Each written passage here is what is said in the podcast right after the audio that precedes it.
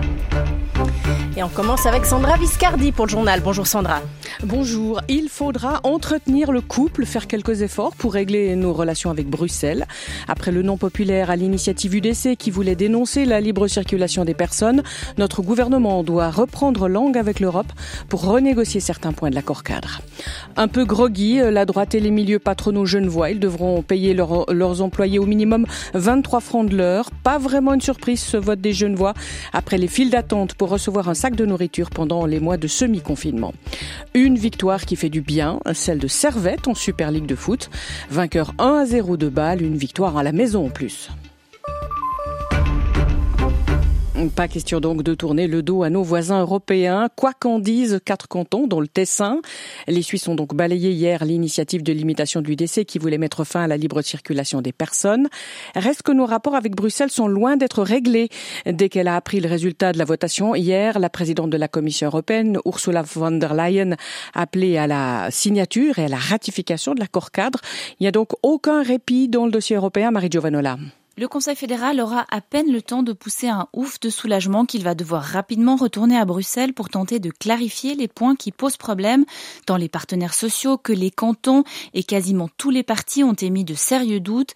Plusieurs acteurs du dossier estiment même que ce texte est mort, que l'enjeu est plutôt de savoir qui tirera la prise en premier. Roger Nordman, conseiller national socialiste, a lui encore un peu d'espoir. Je crois qu'on ne peut pas, après des années de négociations, pas essayer de le sauver. Il faut en tout cas tout tenter pour le faire. Je suis pas sûr qu'on arrivera. Et au fond, euh, maintenant, on a décidé de ne pas se divorcer avec l'Europe, mais il faut encore un peu entretenir le couple. Et là, il y a peut-être encore un peu de créativité à avoir.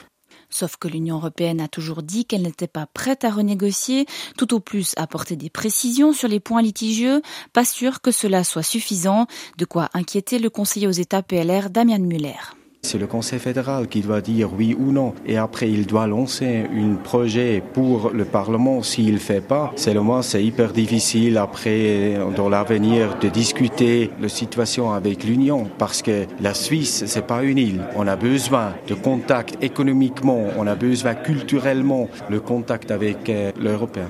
C'est donc une grande période d'incertitude qui s'ouvre. Le Conseil fédéral a cherché à gagner du temps depuis deux ans. Il va maintenant devoir faire preuve de beaucoup de créativité pour présenter au Parlement un projet qui puisse réunir une majorité. Et les villes suisses ont précipité le sort de la loi sur la chasse qui a été refusée hier euh, du bout du fusil. Les cantons de l'arc alpin avaient pourtant dit oui, mais le loup et d'autres prédateurs euh, ne pourront pas être abattus plus facilement. Autre objet hier, l'achat de nouveaux avions de combat est approuvé à une toute petite majorité. Oui, à 8000 voix près, le principe de l'achat de nouveaux jets est approuvé. Reste maintenant à choisir lequel. Et là, eh bien, les perdants d'hier, la gauche et le groupe pour une Suisse sans armée, pourraient lancer une Reste que ce oui à 50,1% est une victoire pour notre ministre de la Défense, Viola Amert, Étienne Cocher. Six ans après l'échec dans les urnes du Gripen, cette fois c'est oui. Le Conseil fédéral disposera de 6 milliards de francs pour acheter de nouveaux avions de combat en remplacement des flottes actuelles de F5 et de FA-18. Mais contre toute attente, cette décision s'est prise à une très courte majorité, à peine plus de 8000 voix d'écart sur l'ensemble du pays. Parmi les perdants du jour, certains espèrent capitaliser sur le résultat pour inciter le Conseil fédéral à acheter l'avion le moins cher possible. Mais pour les gagnants, pas question de céder à la pression il faut choisir le meilleur appareil parmi les quatre modèles encore en lice, deux américains, deux européens. La décision sera rendue l'année prochaine. En revanche, le Conseil fédéral promet, lui, d'informer la population de la suite du processus et puis à plus long terme, Viola Amert veut réformer le système pour que peuple et parlement se prononcent un peu moins sur les listes d'achat et davantage sur les missions confiées à l'armée. Dès l'année prochaine, les nouveaux pères en Suisse auront deux semaines de congé à la naissance de leur enfant. Le congé paternité a été plébiscité hier et il permet à la Suisse de rattraper un peu son retard sur le plan européen. Mais déjà des voix s'élèvent pour un congé parental qui permettrait à la Suisse d'avoir une vraie politique familiale. Mais les parents ne bénéficieront pas de rabais fiscaux. Oui, près des deux tiers des Suisses ont refusé des déductions pour enfants et frais de garde. Hormis Genève et le Tessin, tous les cantons ont rejeté le texte contre lequel le PS et les Verts avaient fait campagne, d'où bien sûr la satisfaction de Samuel Benda, en conseiller national socialiste vaudois pour être honnête, on ne s'attendait pas à, gagner à ce point, parce qu'on, vous savez, c'était un sujet qui était difficile, en tout cas c'est comme ça qu'on l'a perçu. Il a fallu mettre beaucoup de ressources pour expliquer exactement ce que faisait le projet, Et donc c'est vrai que d'avoir pu gagner comme ça fortement, c'était une surprise et une bonne surprise. Mais attention, c'est clair, nous l'avons dit pendant la campagne, notre but c'est de mettre en place des mesures positives. Donc on l'a dit tout de suite, Bien sûr, euh, cette chose-là qui aidait plutôt les familles très riches et qui n'était pas efficace, on n'en voulait pas, mais nous voulons des mesures qui vont aider les familles, augmenter les allocations familiales, des crèches gratuites, de la vraie politique familiale, comme par exemple le congé paternité.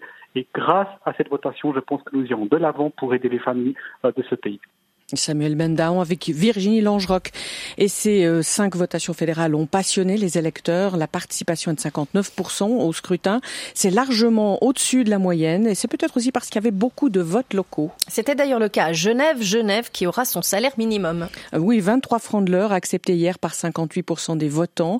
Le troisième vote sur le sujet en 10 ans aura donc été le bon. Genève devient le quatrième canton après Jura, Neuchâtel et le Tessin à instaurer un salaire minimum. La gauche euh, dans votre historique alors que les milieux patronaux font la grimace, même si certains s'attendaient à ce résultat comme Blaise Matet, le directeur général de la Fédération des entreprises romandes.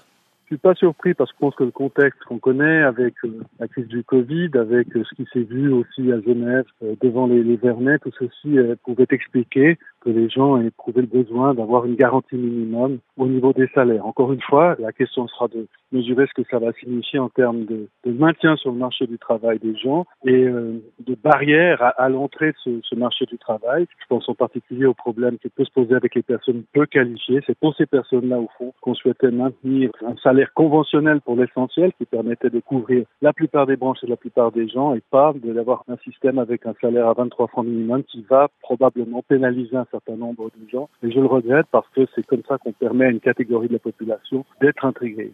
Des propos recueillis par Raphaël Leroy à Genève où les citoyens ont aussi mis fin au régime présidentiel au Conseil d'État. Dès le mois prochain, la présidence sera à nouveau tournante.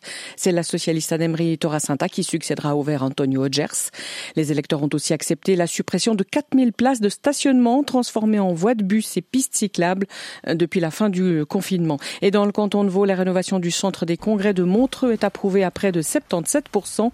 Le vote de l'année dernière avait été invalidé et le projet repensé. Dans l'actualité à l'étranger, dans le Caucase du Sud, la reprise des hostilités dans la province séparatiste du Haut-Karabakh se solde par 24 morts au moins.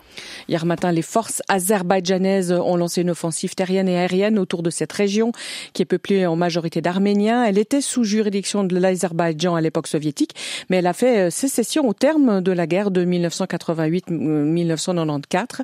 Une montée des tensions qui est jugée très risquée par les observateurs de la région, Régis Janté.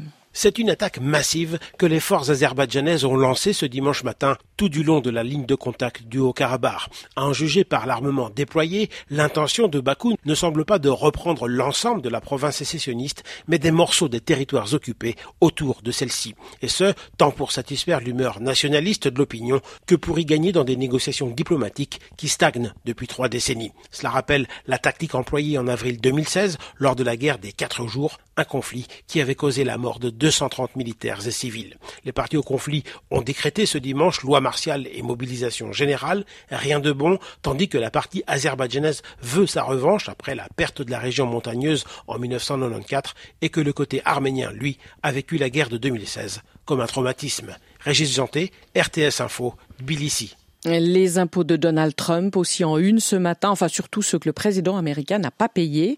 À la veille du premier débat de la présidentielle américaine demain entre Donald Trump et Joe Biden, le New York Times révèle que celui qui veut se succéder à lui-même à la Maison Blanche n'a versé que 750 dollars d'impôts fédéraux en 2016, année de son élection, montant aussi payé en 2017, et qu'il n'a pas payé d'impôts pendant 10 des 15 années précédentes. Fake news, répond le principal intéressé.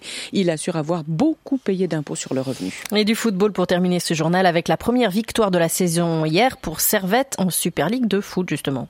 Après leur défaite face à Lausanne la semaine dernière, les Genevois ont battu balle 1 à 0. Succès mérité selon le capitaine des Grenats, Anthony Sautier. Oui, on va dire que c'est mérité. On, les débats étaient assez équilibrés jusqu'à jusqu'à ce carton rouge. Ensuite, on a pris, euh, on a pris le jeu à notre compte. Bâle procédait surtout en, contre-attaque. On marque sur penalty. Je pense qu'on doit marquer avant. On a des, occasions. La dernière ou l'avant-dernière passe n'était pas bonne aujourd'hui. Mais voilà. je pense que Bâle aujourd'hui euh, n'a pas eu de grosse occasion, donc on va, se, on va se baser sur ça. La défense était solide aujourd'hui, toute l'équipe. Donc voilà, la victoire fait, fait le plus grand bien. Match nul deux partout de Lausanne à Lucerne et Saint-Gall l'emportant à 0 à Vaduz qui reste et euh, Saint-Gall reste donc seul en tête du championnat. Et puis Marc Hirschi a terminé en bronze au championnat du monde de cyclisme à Imola, le Bernois troisième derrière le français Julien Alaphilippe intouchable et le belge Wout van Aert. Et puis en tennis à Roland Garros, Stan Wawrinka s'offre Andy Murray au premier tour, victoire sans bavure en 3-7. C'est fini par contre pour la biennoise Gilles Teichmann battue par la roumaine Irina Camelia Begou. Sandra Viscardi pour le journal.